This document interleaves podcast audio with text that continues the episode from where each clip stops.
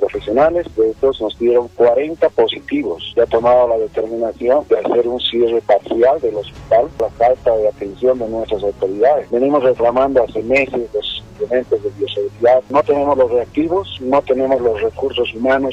No están entendiendo que no es con política que se va a tratar la pandemia. Ya no podemos más. Nuestros colegas están enfermos, están muriendo y las autoridades no quieren entender. Hasta hace unos cuatro o cinco días atrás aún no existían también los medicamentos necesarios. Lamentablemente se hizo un encapsulamiento mal planificado. Nos reportan 9, 8, 14. Esto es por lo que no hay la prueba para hacer. La situación en COVID está bien difícil.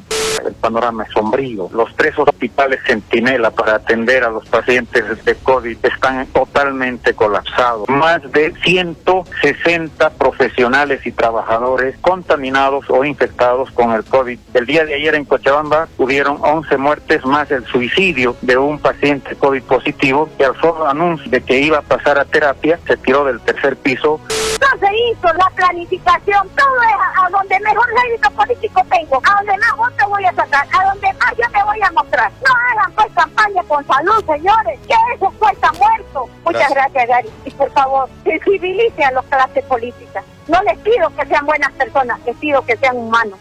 Hemos ido a ver Cochabamba, Pando, El Alto, Santa Cruz. Ni siquiera nosotros podemos dimensionar la realidad con la narrativa de los médicos. ¿Qué pasa con el hospital donde se mezcló el agua con heces fecales? Vas a beber agua con heces fecales. ¿Se entiende el concepto de heces fecales o tengo que hacerlo más claro? Entonces, hoy vos podés decir una cosa, mostrar en un spot, pero la gente sabe lo que está pasando. Nosotros escuchamos la narrativa de los médicos que nos cuentan. Constatamos la realidad a través de los testimonios de ustedes. Tenemos un caso de un suicidio en Cochabamba. Se tiró del tercer piso cuando le dijeron que le iba a llevar a terapia, lo acaba de decir el médico. ¿Y cuántos más se habrán matado en el país que no sabemos? ¿Cuántos de ustedes, ante la sospecha de que estuvieron al lado de X o Z y ese dio positivo, no entraron en pánico y perdieron el sueño? y sintieron que no olían y sintieron taquicardia. También hay un juego de sensaciones complejo. Pero esta es la realidad.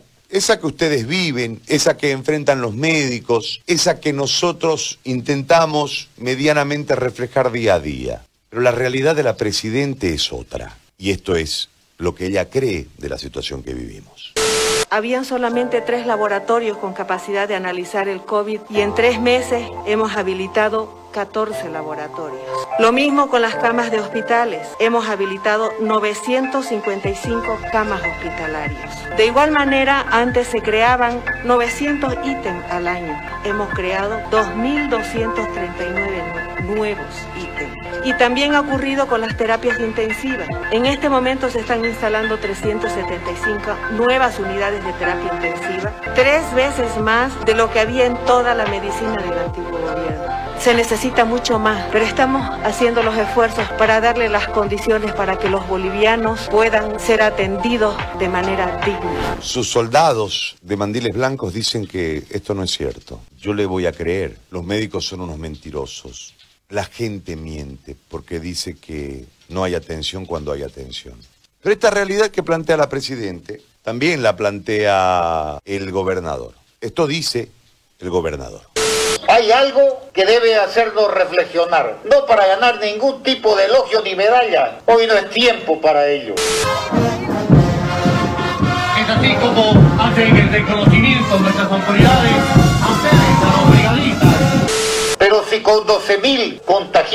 Santa Cruz todavía no ha colapsado, es porque se ha hecho de tripa cuajo para poder responder a esta pandemia. Sí, son ya más de tres meses que se ralentizó. Vamos a ralentizar, no solo ralentizar. La aprendió recién, ¿no? Ralentizar la usa mucho el gobernador. Porque él en realidad está mirando la realidad que quiere ver, no la que está ocurriendo. La alcaldesa también tiene una visión de lo que está ocurriendo.